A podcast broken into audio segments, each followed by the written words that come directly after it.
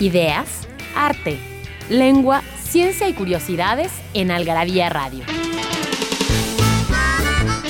O lo que es lo mismo, una hora de palabras, biografías, inventos, historia, literatura, efemérides, música, letras, frases, cine, datos inútiles, entretenimiento y mucho más en esta dosis de algarabía lista para escucharse.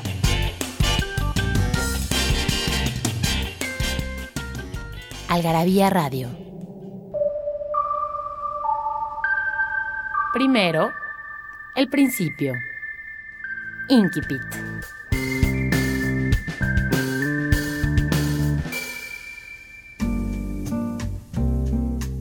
Hoy, en esta isla, ha ocurrido un milagro. El verano se adelantó. Puse la cama cerca de la pileta de natación y estuve bañándome hasta muy tarde. Era imposible dormir. Dos o tres minutos afuera bastaban para convertir en sudor el agua que debía protegerme de la espantosa calma. A la madrugada me despertó un fonógrafo. No pude volver al museo, a buscar las cosas. Huí por las barrancas. La invención de Morel. Adolfo Bioy Cázares.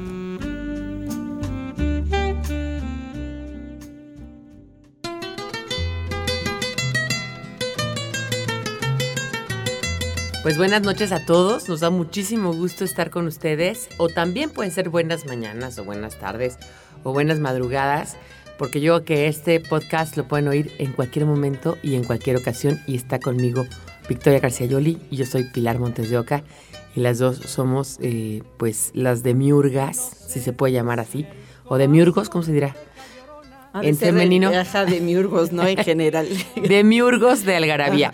Y pues tú lo has oído a la madrugada. Bueno, es que últimamente que tengo insomnio, pues de repente oigo podcasts, pueden ser a las 3 de la mañana. Yo casi siempre los oigo en la oficina. Ah, mira. Ajá, sí, cuando salen, los bajo y los oigo en la tarde, en la Mientras estás estudiando. Cuando estoy diseñando. Porque si ah. estoy haciendo otra cosa, me distraigo y no, no, nada más oigo ruido, ¿no? Tengo que poner atención y diseñando. Me es que diseñando es diferente, claro. Que es mecánico. Claro, en cambio. mis manos. Eh, pero si tengo que leer, no, bueno, por supuesto que no, ¿no? Eso lo esto no lo hemos publicado, pero tú siempre lo decías. Es diferente cuando estás escribiendo. Por ejemplo, escribir yo tengo que tener como música de fondo, nada más. O sea, no, no puedo oír. Yo tengo que estar en silencio absoluto, ni la música, porque, bueno, aparte de la música que me gusta, que ya, ya lo hemos dicho aquí varias veces y ya hemos hecho programas de la música clásica, me distrae porque me pongo a dirigir y me clavo ahí en la textura, entonces mejor silencio absoluto. Y luego, eh, eso, eso por una parte, pero yo, por ejemplo, que voy con otro tipo de música o la música que oiga tiene que ser como de fondo.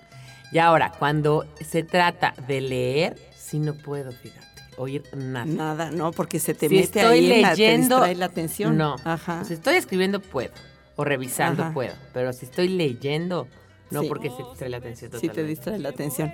Y a mí lo que más trabajo me cuesta es justamente esta parte de leer y cuando me toca hacer artículos, tiene que ser leer y seguidite sin interrupciones, porque por supuesto es la, tarea que menos frecuentemente hago, para la que menos estoy preparada.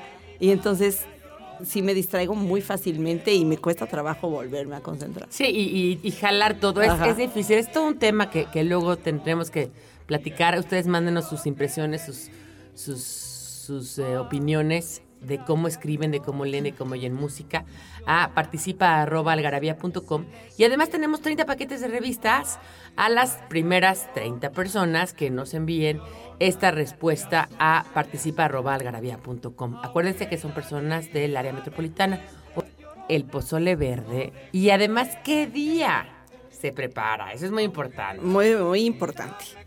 Es totalmente clásico. O sea, porque no, no vamos a decir nada más de dónde es, sino tienen que decir de dónde es y qué día es el día, digamos, eh, canónico para el pozole Sí, porque justamente de dónde es exacto no te lo vas a encontrar ningún otro día excepto ese día, así que el día, así que no lo puedes comer tan fácilmente. Tan fácilmente. Vamos a un corte y volvemos aquí en Algarabía. Vamos a hablar de cosas mexicanas. Vamos a estar muy mexicanos ahora. Porque no hay mejor adicción que la adicción a las palabras. Palabra filia. pasmarote. Esta palabra se deriva de pasmo, parálisis pasajera causada por un enfriamiento, del latín vulgar pasmus, del latín clásico spasmos, y este del griego spasmos, espasmo, convulsión. Así pues, nos podemos explicar por qué María Moliner lo define como una persona que se queda inmóvil como sin entender lo que se le dice o sin hacer lo que hay que hacer. Esa seño María tan buena para explicar, hasta parece que vivió con mi primo.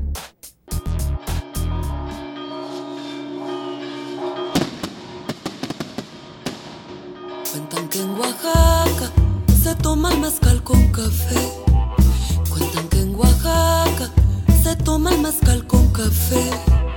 Dicen que la hierba le cura la mala fe. Dicen que la hierba le cura la mala fe.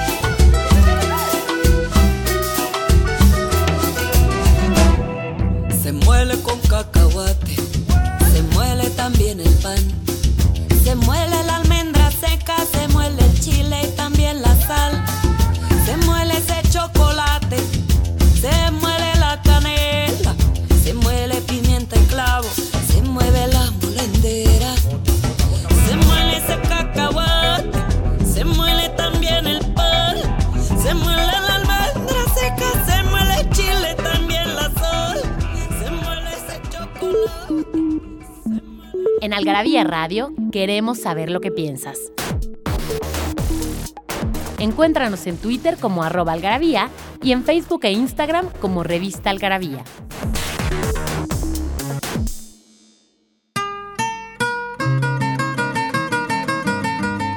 Estamos de regreso aquí en Algarabía, este espacio que es para ustedes, que es un espacio de radio, pero es un espacio también de internet, es un espacio de recreación, es un espacio de podcast.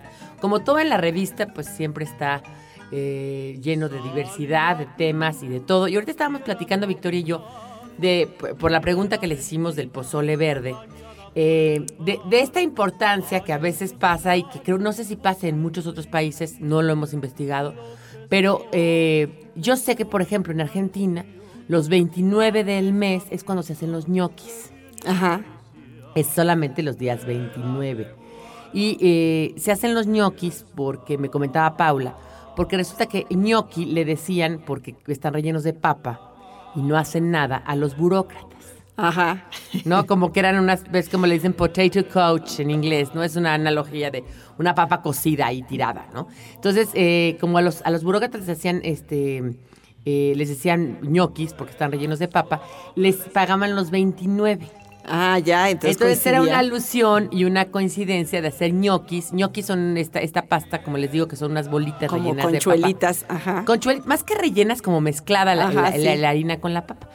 Pero es el 29. Pero yo no sé si hay otros países donde se costumbre que un solo día se hace de comer ciertas cosas o un solo día del año, segura, seguramente sí, ¿no? Navidad, el pavo. Ajá, sí, hecho, comida ¿no? tradicional de un día, Sí. pero no la comida de todos los días. Sí. Por ejemplo, eh, en el resto de la pública, creo que no es tan marcado como en la península de Yucatán. A ver, cuéntanos tú que viviste O sea, allá. en, tanto en Campeche como en Yucatán, los días de, de los guisos son fundamentales. El- podríamos empezar el domingo con el puchero de tres carnes que tiene pollo, cerdo y este, res.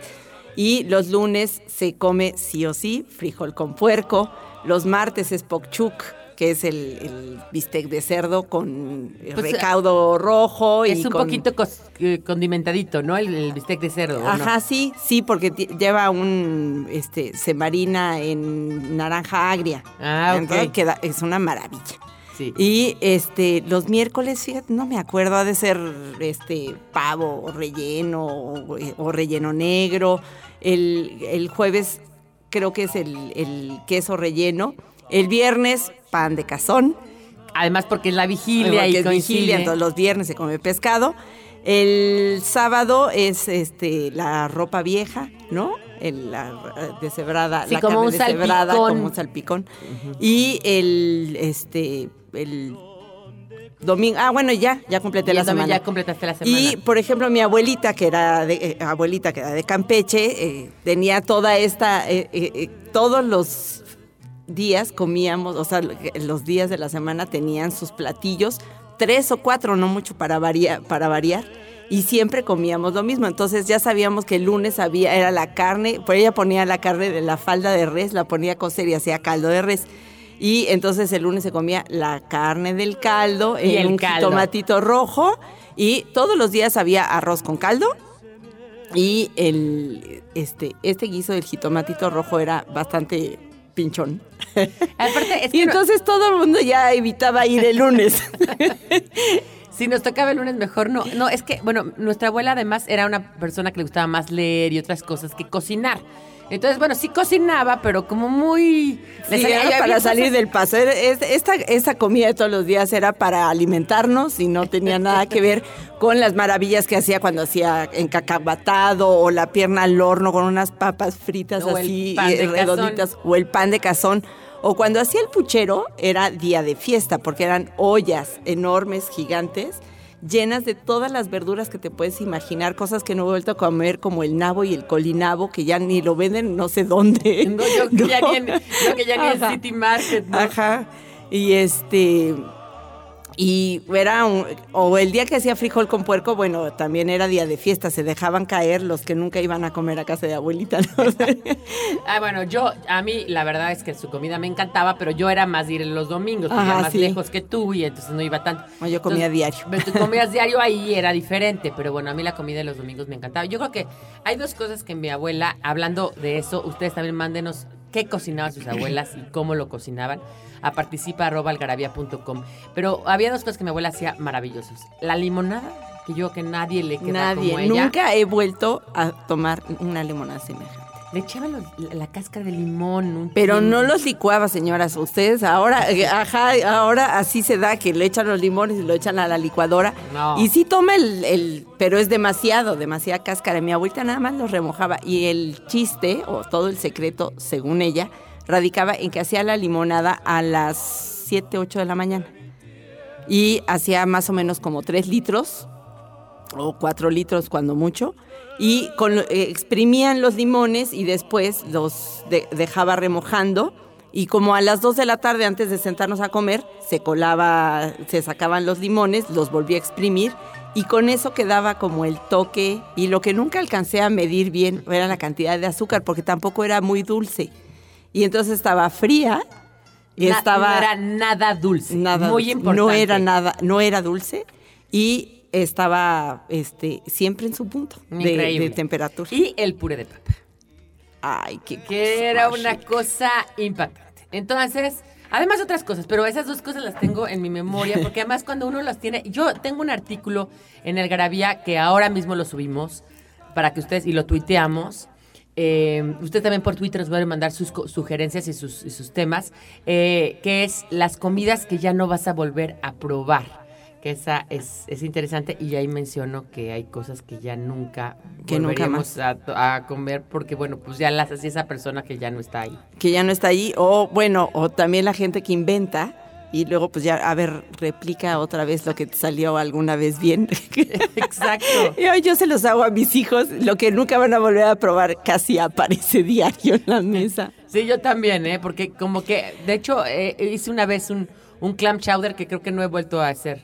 Ajá, no, pero yo no sé, yo eh, como invento, ¿no? Según lo que hay en el refri, Entonces, luego no me acuerdo qué le eché y me dicen los niños, vuélvenos a hacer aquella sopita que los... No, pues no, no va a salir, no me acuerdo ni qué le puse. O sea, bueno, vamos a un corte y volvemos para seguir platicando de comida, de mexicanidad, de todo.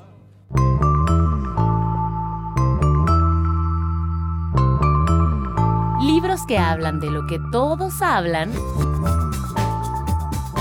pero nadie escribe. Algarabía Libros.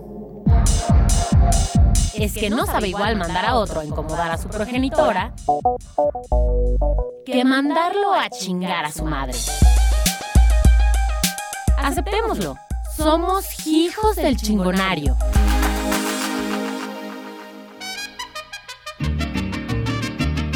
Hacer el favor de ir a chingar a su madre. Esta expresión se utiliza en el momento en que uno ha llegado al límite de la paciencia. Sin embargo, se trata de una manera muy cortés de mandar a alguien a la chingada. Puede complementarse con las conjugaciones del verbo hacer en su forma imperativa. Haz, hazme, hagan, etc. Como Jorge Ibargo en Goitia en Dos Crímenes. Ustedes tres me hacen el favor de ir a chingar cada quien a su madre.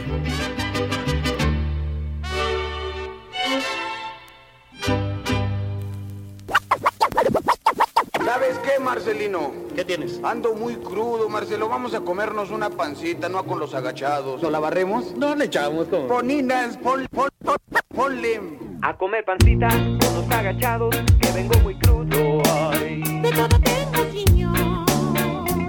La tiene suave, muy bien calientita, con su callito sabroso y gordito, su cebollita muy bien picadita.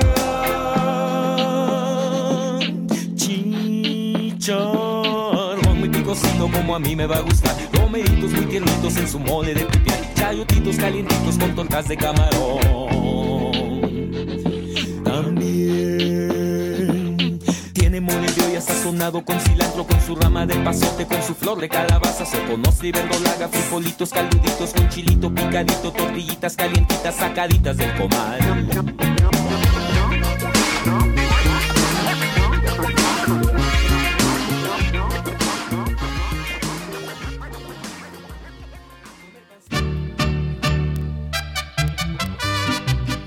Y estamos de vuelta aquí en Algarabía y estamos platicando de comida mexicana. Y siempre me acuerdo de lo que nos decía Valeria, ¿no? Que nos decía, es que de verdad los códigos mexicanos es tal la riqueza de comida que tiene este país, de verdad.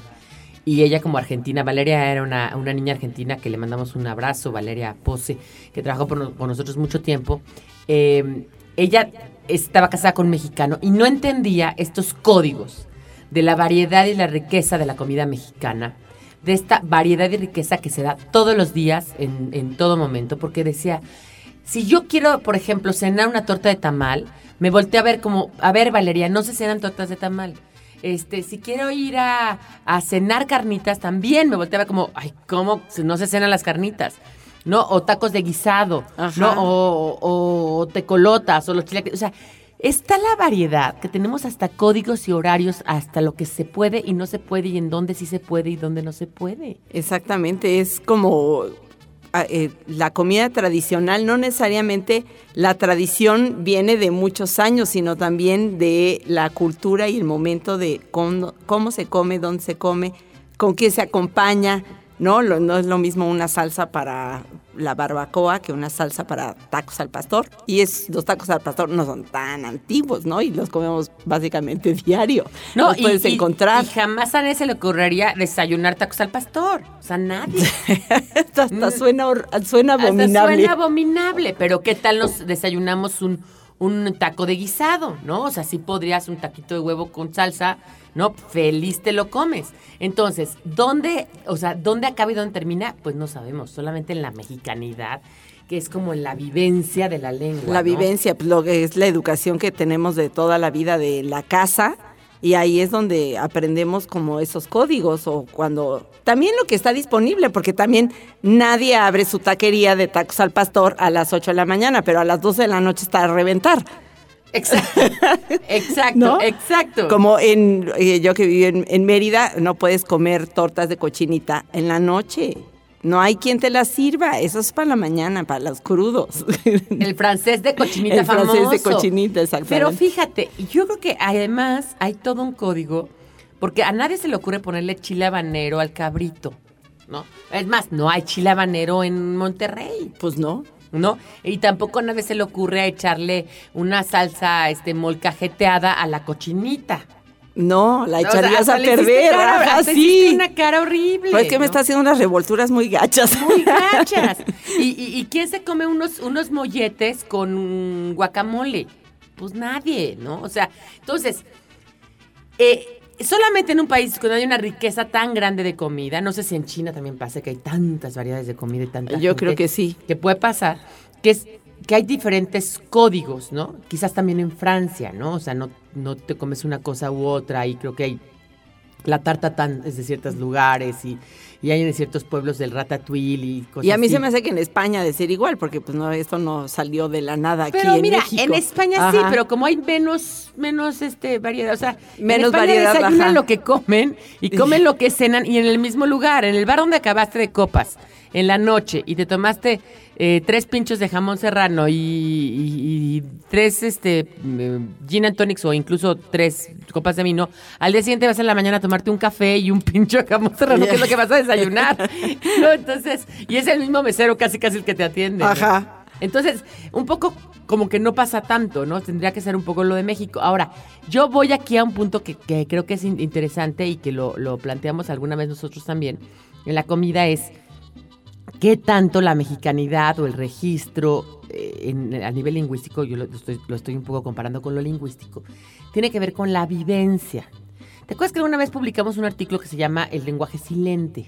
una introducción donde platicábamos que eh, Ed- eh, platica Edward T. Hall, que es un lingüista, pero es un lingüista más eh, semántico y más filósofo que otra cosa, de todas las veces que él tuvo que darse cuenta de la diferencia que había entre hablar un idioma y hablar hablar un idioma. Es decir, Ajá, sí. yo puedo hablar eh, francés, es decir, eh, sé algunas palabras de francés, pero no hablo francés, pero tú puedes hablar francés, pero no tienes la cotidianidad del uso de la lengua, que es diferente el registro a hablar francés nada más. a No, ver y cómo van las conocerme todas las excepciones de una palabra, porque me puedo saber la de default de una. De hecho, cuando estuve allá, que tenía 800 años de hablar francés, lo que más trabajo me costó justamente fue pedir comida.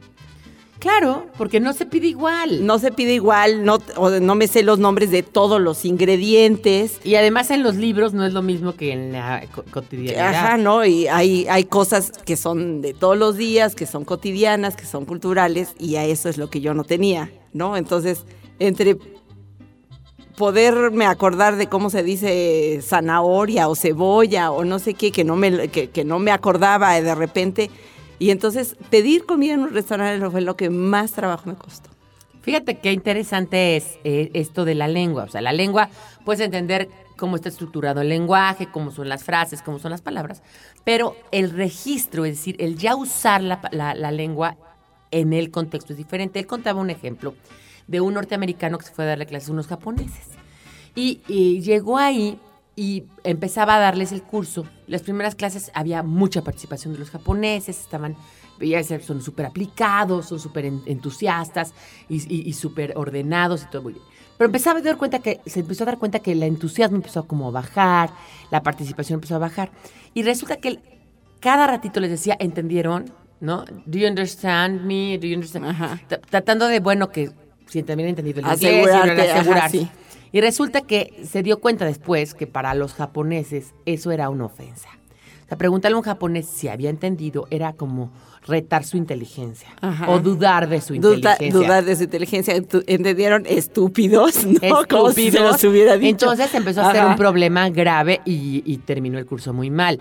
Luego hablaba de otro eh, inglés que era un como asesor de agricultura y que se fue al Oriente Medio y le preguntaba a un musulmán que cómo, cuánto calculaba que él podía hacer, sembrar en esas tierras y cuánto podría cosechar el siguiente año. Y no le contestaba. Entonces él le cambiaba la frase y le volvió a decir, bueno, pero... Y le comía a cambiar la frase, frase y no le contestaba. Y luego se dio cuenta que en él, en, en esa, eh, digamos, parte de- del Oriente Medio, como él era musulmán, era como un gran pecado ¿no? Eh, tú adelantarte a los designios de Alá, ¿no? Lo que Alá diga, yo no lo puedo, no. Entonces, ese artículo que publicamos en la Gravia, que también ahora lo vamos a subir al Twitter, como también el de, el de las comidas que desaparecieron, este, es súper interesante porque, eh, pues de alguna manera, reta, ¿no? Esta parte de que la lengua, lo, o sea, que gramaticalmente o que las palabras lo son todo. Hay algo atrás de las palabras. Hay algo atrás de la palabra. Y simple y sencillamente, en Latinoamérica, en Hispanoamérica, cuando hablamos sobre comida, nos referimos a las cosas con distintos nombres. Hay una anécdota que le pasó a José, mi hijo, que tenía como 11 años y quería impresionar a una niña de secundaria, entonces tenía un recetario para hacer eh, distintos tipos de galletas, eligió una y en la receta estaba indicado que usara 300 gramos de manteca. Entonces José, muy tranquilamente, se fue al súper, compró todos sus ingredientes, el chocolate de, repostería, etcétera, etcétera, y manteca de cerdo. y entonces no, te quiero contar cómo quedaron, porque entonces dije, no, es que eso es mantequilla, y ya el, librito estaba editado en Argentina. En Argentina, por supuesto, ningún argentino iba a ir a comprar manteca, sino mantequilla. Y pasa todo el tiempo, ¿no? Este, Le dicen frutilla a la piña, que diga a, las fresas. Palta, al aguacate y a, todo, ¿no? Y luego, este, también alguna vez viendo uno de estos programas que, que cocinan y le veías la cantidad que le ponen de sal. ¿no? Y, y, entonces un día un chef tuvo que explicar lo que a ver, los que nos ven en otros países, la sal aquí no crean que, o sea, que lo salamos así, no es tan salada. Si yo uso esta misma cantidad, por ejemplo, en México, si todo, echa a perder todo. claro. Tomen eh, la proporción. Es como Porque ellos agarran un puño, ¿no? Un puño. Y tú ves la cantidad que cae. Y en realidad aquí le habrían echado una pizquita, ¿no? Así realmente con los dos, un pellizquito con los dos dedos. Eso es lo cultural. Eso es lo cultural y, y, que además, obviamente, que pasa por la comida y pasa por, por, por otras partes de la lengua. Y ahorita me acordé de lo que decíamos del recalentado, por ejemplo, que también publicamos ese artículo, que esta idea del recalentado no solamente es que se le diga recalentado o que haya recalentado, sino todo lo que va con el recalentado. Vamos a hacer un corte. Voy a repetirles eh, ahorita de regreso la trivia para que ganen 30 paquetes de revistas y seguiremos platicando de comida, de mexicanidad, ahora que regresemos. ¿No sabes dónde es acierto Algarabia Adicción? ¿Sabes dónde es acierto Algarabia Adicción? En Algarabia Shop conviven todas nuestras publicaciones, objetos y mini almanaques. De los creadores de Algarabía y El Chingonario, Algarabía Shop. Palabras para llevar. www.algarabíashop.com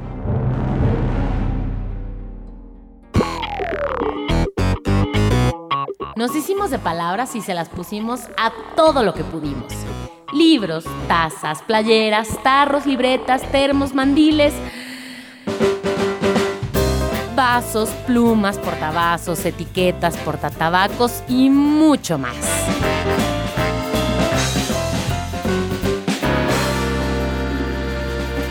Objetos irresistibles en algarabíashop.com.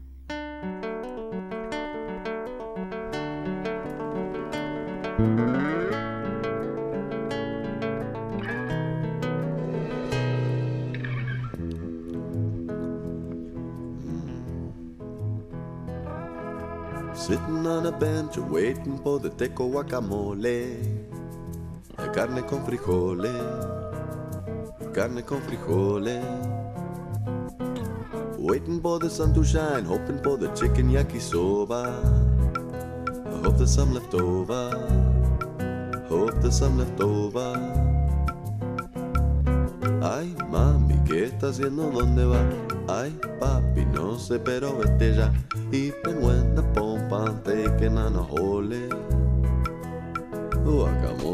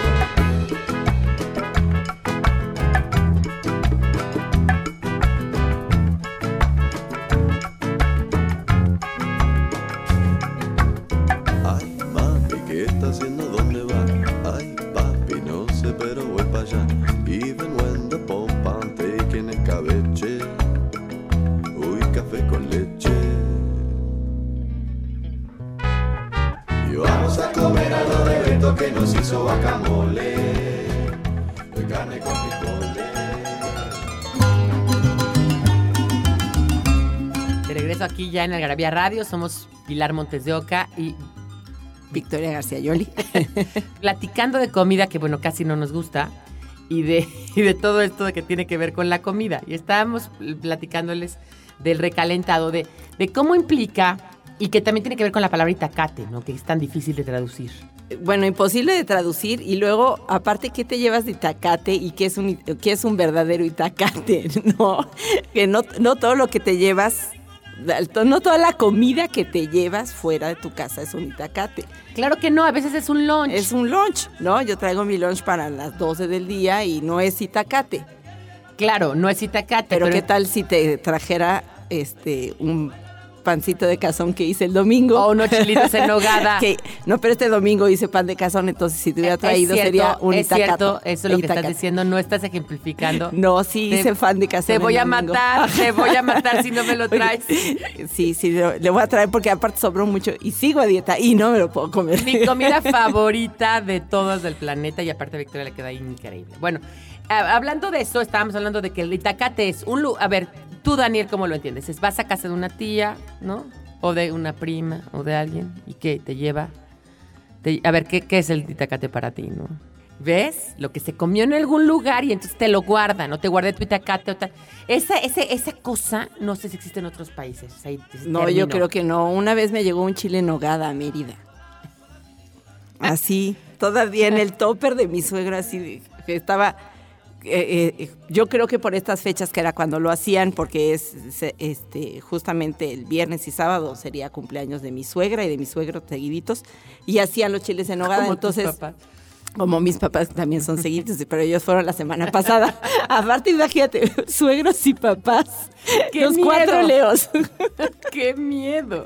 Pero bueno, esa es eh, otra historia. El caso es que hacían por estas fechas. Les prometemos que A y A prima van a venir a hablar de los signos del zodiaco. No se preocupen. Vamos a darnos un tiempo. Vamos a hacer un programa entero de Algarabía Radio sobre los signos del zodiaco. Seguro que sí, va a estar muy divertido. Pues esa vez hicieron, eh, yo creo que en, en el aquel entonces todavía mi marido estaba en la mañana y eh, le iban a hacer los chiles. Dije, por favor, me tienes que traer uno. Entonces se lo prepararon como dos minutos antes de salir para, al aeropuerto. En el topper. O en el topper, con, todavía traía la nogadita en las, en las granadas así encima y me llegó mi tacate a Mérida, como tres horas después. Oye, y dime una cosa, hablando de eso de la, de la, de, de la variedad, en Mérida no, no conocen muchas cosas. Por ejemplo, los chiles en nogada evidentemente no los conocen. Evidentemente no, pero eh, una cosa que me llamó muchísimo la atención estando allá, los nopales, que son tan mexicanos, tan prehispánicos y que tienen este consumo en todo el país. No, y además que tienen tanta tradición. Por ¿no? supuesto, allá, por el clima, evidentemente no hay manera de que se den, porque pues necesitan un clima seco y los nopales o todas las cactáceas se pudren con el agua, entonces el- por supuesto Imposible. imposible no. Y por supuesto tampoco, pues no había mucha migración y tienen su propia comida y entonces no, no lo consumen.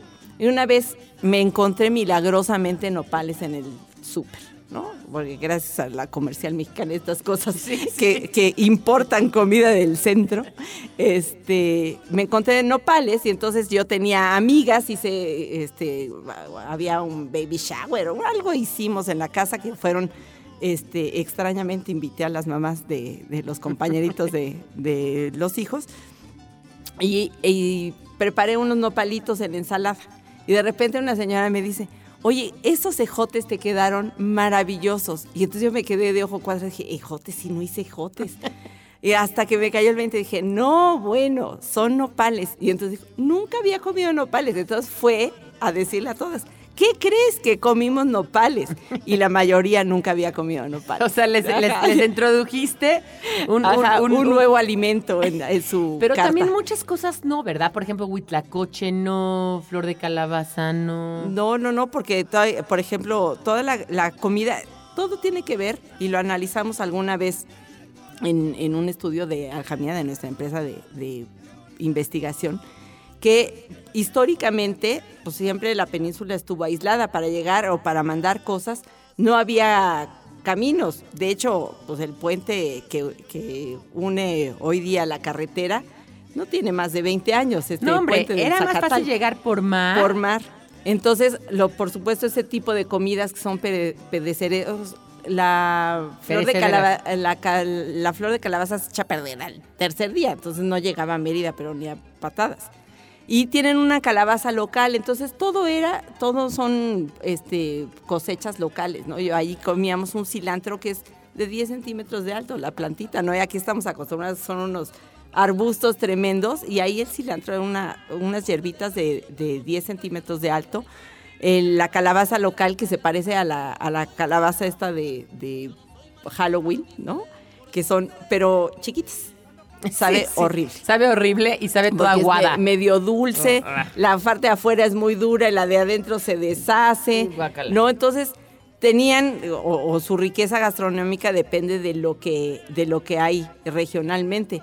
Y entonces estaban acostumbrados a no importar, a no llevar cosas de fuera. También Es que no hay que olvidar que, que además, digamos, desde antes de la llegada de los españoles, ¿no? Eh, todo el, digamos, todo esto es Mesoamérica. Acuérdense, Mesoamérica empieza más o menos de, de la parte eh, media de la República Mexicana. Estamos hablando de los estados por ahí de San Luis Potosí para, abajo, ¿no?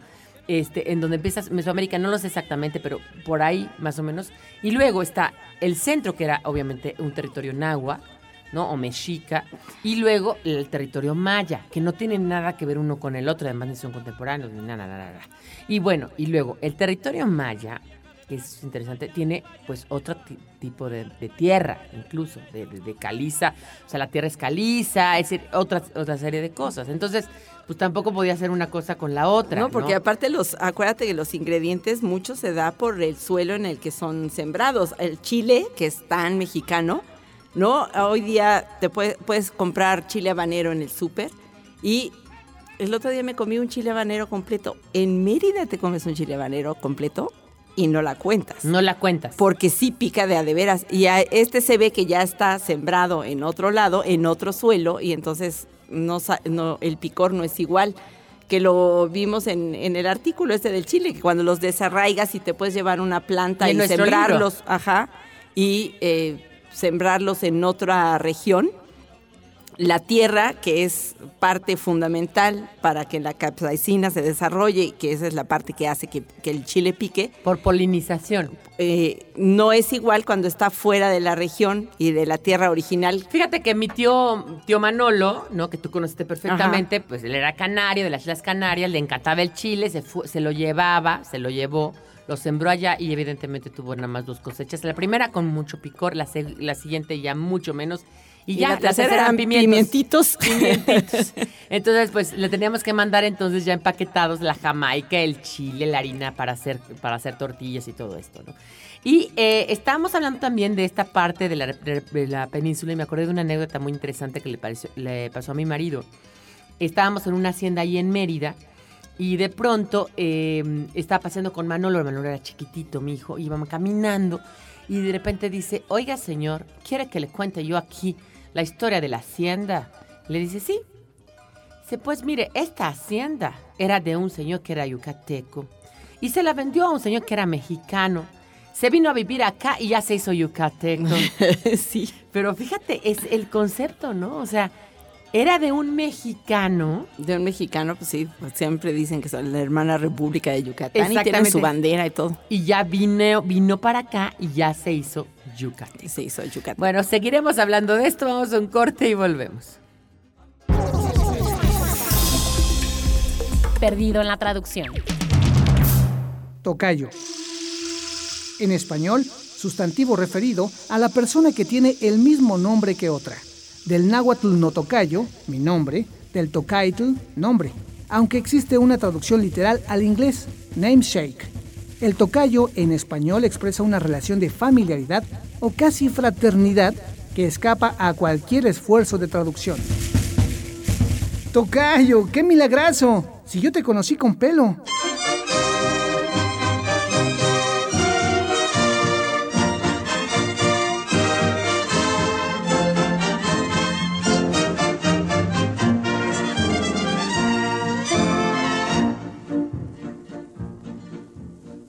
Guadalajara en un llano, México en una laguna. Guadalajara en un llano, México en una laguna. Me de comer esa tuna, me de comer esa tuna, me de comer esa tuna, aunque me espine la mano.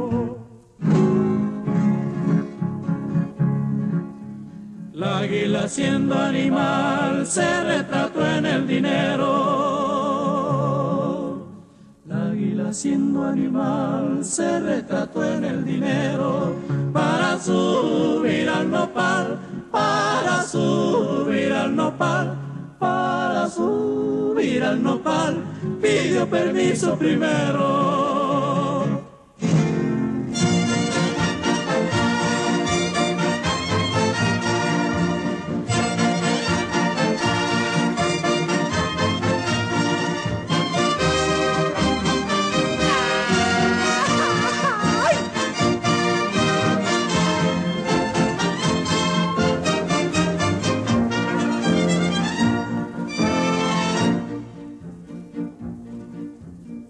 Dicen que soy hombre malo, malo y mal averiguado. Dicen que soy hombre malo, malo y mal averiguado. Porque me comí un durazno, porque me comí un durazno, porque me comí un durazno de corazón colorado. Guadalajara en un llano, México en una laguna. Guadalajara en un llano, México en una laguna. Me de comer esa tuna, me de comer esa tuna, me de comer esa tuna, aunque me espine la mano.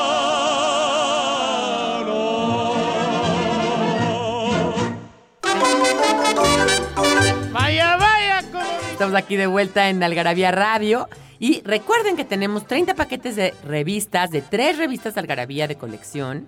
Y algunos ahí detallitos muy interesantes y sorpresitas para las primeras 30 personas que nos digan de dónde es originario el pozole verde y qué día se come. Muy importante. En participa.algarabía.com. Participa.algarabía.com.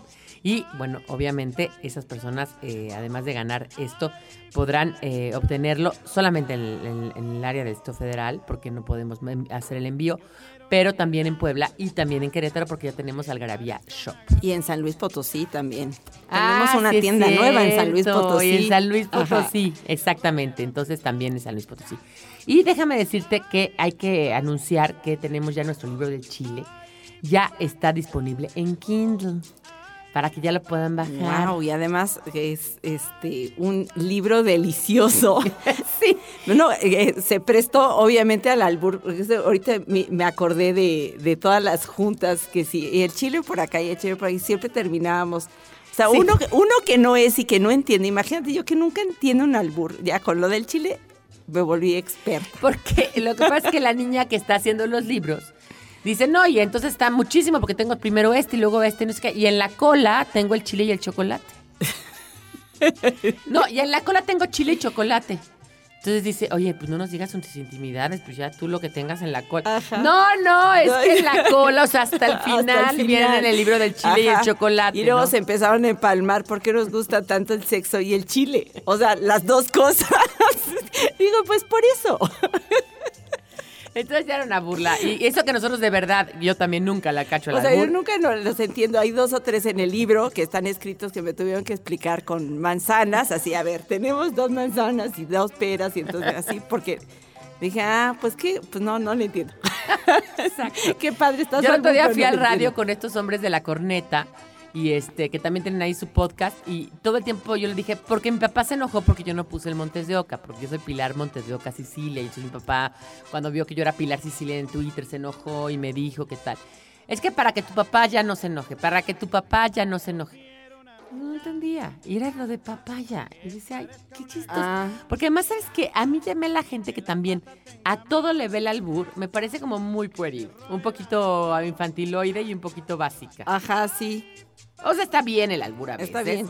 Pero ya todo verle Yo albur. tenía un novio que me albureaba y me daba mucha, mucha risa porque aparte le encantaba alburearme porque yo no me daba cuenta, ¿no? Entonces hasta como media hora después que yo seguía alegando o hablando, entonces se botaba en el piso de la risa. Ya te alburé. Y, y decía- eh, eh, porque en algún punto me daba yo cuenta de que algo estaba inconexo o incoherente en la conversación. Me estás albureando, ¿verdad? Sí, bueno, hace media hora que te dije tal.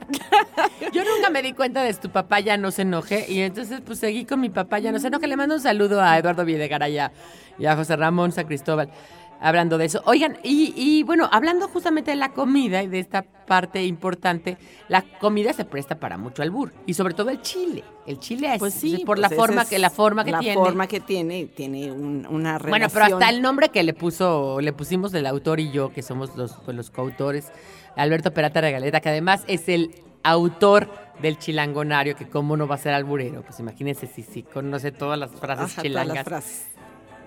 Yo no sé si el albur es más de la Ciudad de México que de otros lugares, porque aparte es algo muy urbano, es muy importante. El albur es más urbano que que, sí. ur- que rural. Es muy Pues puede ser que sí. Este, le puso chile para todos, ¿no? Y Pa' que nadie se todavía, ajá, para que les guste el placer de... Sí, sí. Para gozarlo y para... Agárrelo, agárrelo, léalo y siéntalo y gócelo, ¿no? Entonces, bueno, pues ya tiene de todo un poco, entonces eso, eso lo hace. Pero lo que dice Victoria sí es un libro delicioso porque tiene muchísimas recetas. Tiene recetas, tiene anécdotas, tiene todas las A mí me frases gustaría que, con- que... que- que cono- que nos platicaras, bueno, vienen dos cosas de tu suegro, la, la famosa este, eh, receta de los chiles en nogada, que son deliciosos, ¿no? Deliciosos. Deliciosos. Y eh, la anécdota del la chile chile habanero. habanero, justamente, fue de visita, estando viviendo allá, se fue de visita.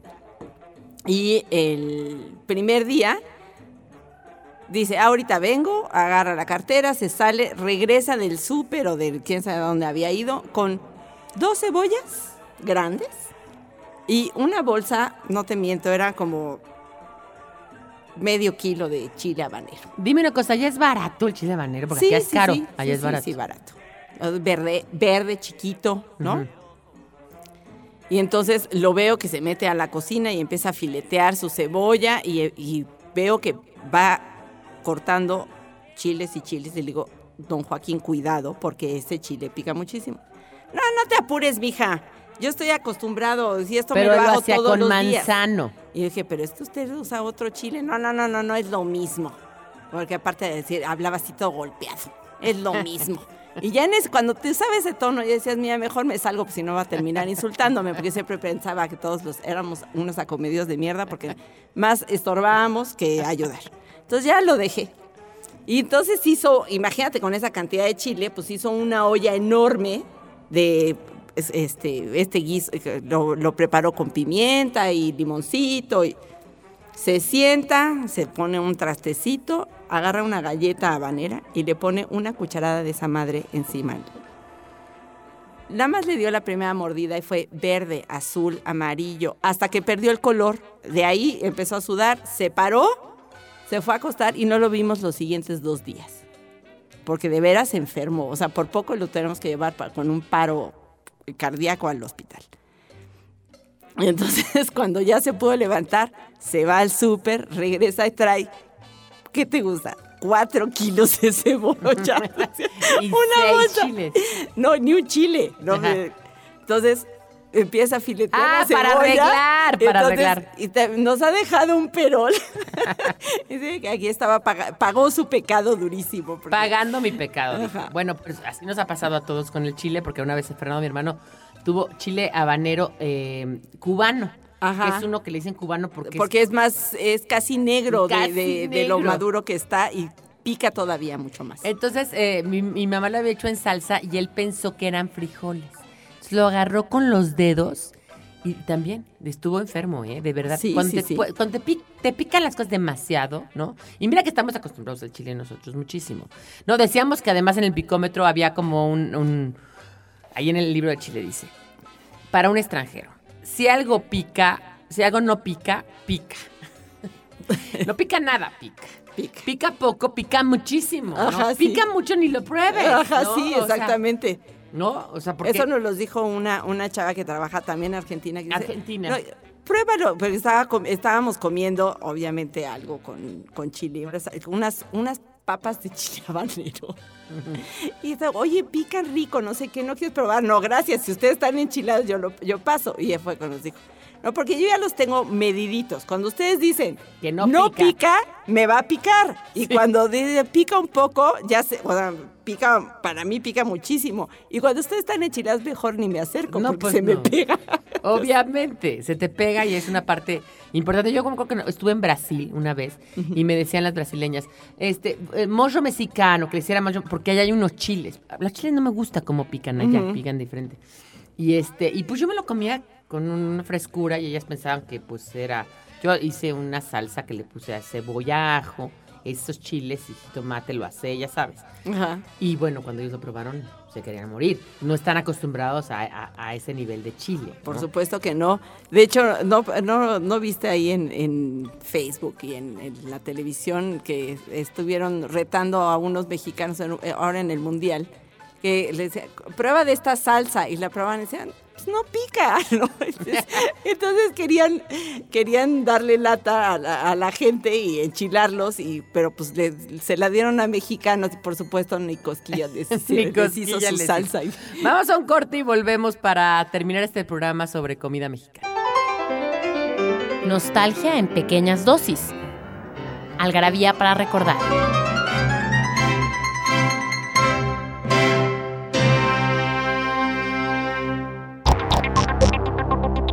El 5 de septiembre de 1957 sale a la venta On the Road, en la carretera, de Jack Kerouac. El 1 de septiembre de 1939, las tropas alemanas invaden Polonia, iniciando la Segunda Guerra Mundial. El 28 de septiembre de 1969 muere André Breton, poeta, ensayista y teórico del surrealismo. Estamos aquí hablando de comida mexicana y le quería preguntar a Victoria que hizo este artículo sobre la comida prehispánica. Si, si hay datos diferentes entre la zona, digamos, todo Mesoamérica, pero la zona, digamos, del altiplano frente a la zona de la península. Este, bueno, lo principal la- es el chocolate, viene de allá. El chocolate el viene de chocolate allá. de- viene de allá. De hecho, fíjate que lingüísticamente no se ha sabido bien dónde viene la palabra chocolate. Porque choco, choco, sí es este náhuatl, es, sí es este maya. Cab es amargo. Cab es amargo. Y- pero atl es, a- es Es agua. agua. Parece que pasó al tolteca, según lo que investigué, como chococatl o chocococ, amargo y atl, ¿no? Entonces ya este cap tiene que ver, o este, Porque era mucho más amargo que ahora. El chocolate le pusimos azúcar. le pero- pusieron azúcar. Los prehispánicos le ponían miel. Miel. Lo endulzaban con miel, pero Aguamiel. este, Fray Bernardino Sagún reporta que había de las dos, que había una bebida nada más con agua y eh, para espumarlo eh, sacaban, hacían, volteaban la jícara desde muy alto y hay dibujos en, en los eh, códices este, donde está una mujer justamente eh, espumando el chocolate y lo que hacían era dejarlo caer desde muy alto para que su- surgiera la, la espuma. Y el... Pero en todos los reportes también de, de estos comerciantes, ahorita se me olvidó, eh, que llevaban eh, productos de una región a otro, llevaban mucho el cacao justamente. Sí, y es interesante porque Es sí, interesante. se pensaría que, que el, el cacao es de allá, pero acabó también acá, ¿no? La sal es también es Pues sí, es en maya, ¿no? Y también este los caciques y se comercializaba mucho con era más valiosa la sal que el cacao y aquí en el altiplano era mucho más valioso el cacao, pues era la moneda de cambio que la sal. Exactamente, el cacao y la sal que era diferente, ¿no? Por eso salario, la palabra salario viene de que la gente recibía sal como pago, Como la moneda de, de cambio, entonces por eso salario. Y, ha- y había otras cosas, por ejemplo, que eran endémicas, obviamente, de cada región, obviamente Huitlacoche, pues yo no sé quién, el primero que, que habrá comido huit- Huitlacoche que se acercó a eso y se lo preparó, habría estado muerto de hambre. Muerto de hambre. Porque tiene un, un- un- tiene un aspecto, un aspecto espantoso. espantoso. Y cuando está todavía pegado al, al elote, más feo todavía Es que cocinado. Feo, claro. Ajá. Porque dices, esto está echado a Echado perder. a perder, pues sí, es un hongo. Es un hongo. Que se le, se le, Se da le la forma al- milpa. al- a, la, a la milpa, es, eh, en la- eh, ju- justamente en la mazorca, ¿no?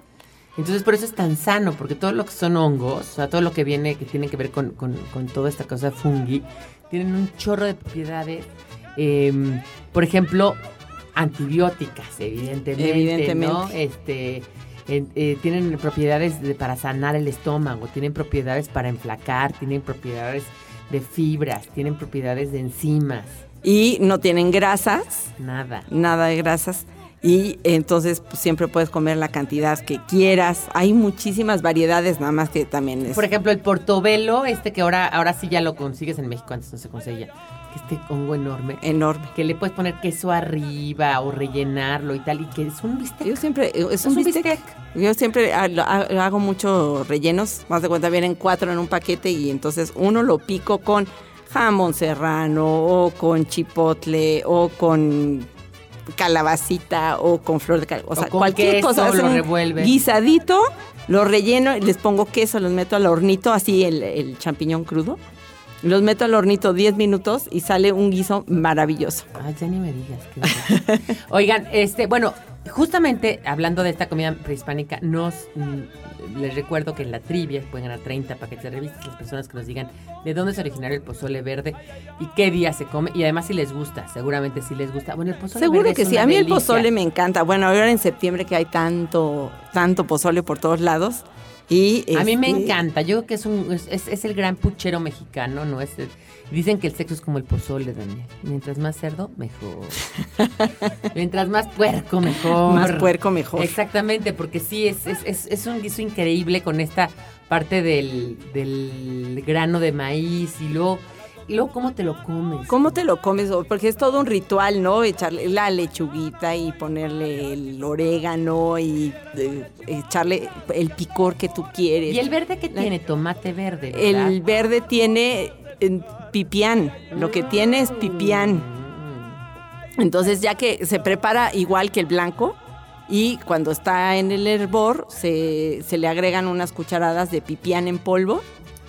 Ay, guau. Y con eso, y aparte se le agrega, eh, cuando te lo sirves, en vez de ponerle lechuga y eso, le, pon- eh, este, le ponemos chicharrón y aguacatito. Ah, bueno, casi no es delicioso. Oigan, y eh, recuerden que nuestros libros todos ya están en Kindle. Yo ya tengo mi Kindle. ¿Tú ya tienes tu Kindle? No, no tengo ya Kindle. necesitamos regalarte un Kindle. Ya, sí. Además es súper barato. El, bueno, el que yo tengo, que es el Paperwhite, es realmente libros en un espacio. Sobre todo, no todos los que quieras como objeto, porque yo sé que a ti te gustan los libros como objeto y también vamos a hacer otro, otro, otro Ah, sí, un programa día, de por favor, libros sí como es, mi, objeto. es- sí es mi tema Pero los libros que tienes que consultar o que puedes leer. Yo estoy ahorita leyendo uno de Christopher Hitchens, se llama God Isn't Great, Dios no es bueno, sobre un alegato contra la religión muy interesante. A mí me parecen maravillosos los libros, o sea, las, por ejemplo, las novelas, la poesía. Chance la poesía, ¿no? Porque es como recurrente regresarte al libro, marcarla y aquí está, no sé qué. Pero la novela, una novela que vas a leer una vez. ¿Para qué quieres ¿Para el qué la quieres el libro? Y luego se va a estar, ¿no? 20, eh, 20 días en tus manos y 20 años en el librero. En el librero. Entonces es- está muy padre. Y yo, por ejemplo, ves que leo muchas cosas de eh, reference. O sea, cosas son reference. Así, así De- se para investigación, ajá, sí. investigación, pues bueno, ¿no? O sea, no las necesito tener ahí. ¿no? Y ahí los tengo, y los tienes en tu cloud, está súper padre. Entonces ya tienen, tenemos todos nuestros libros, tengo el chingonario. El chingonario además se ve muy bien. Y lo pueden consultar cuando les dé la gana el chingonario. Ahora, el chingonario sí hay que tenerlo también en papel. También en papel y ponerle... El caso es cuando tienes el objeto que te apropies de él, ¿no? Sí. Y, y lo hagas tuyo, lo personalices. Yo, y- por ejemplo, una novela de Javier Marías, pues nunca la compraría nada más en... No, porque ahí ya eh, trasciende un poco, le está subrayada, está mi parte favorita. y está él, la puedes, está ¿no? ahí Y atrás él. Bueno, nos despedimos, ya nos están aquí corriendo y no es, no es, no es Daniel el que nos corre, sino el tiempo. Daniel, gracias y nena, gracias. Nos oímos la próxima y no se olviden, Algarabía es para todos ustedes. Entre.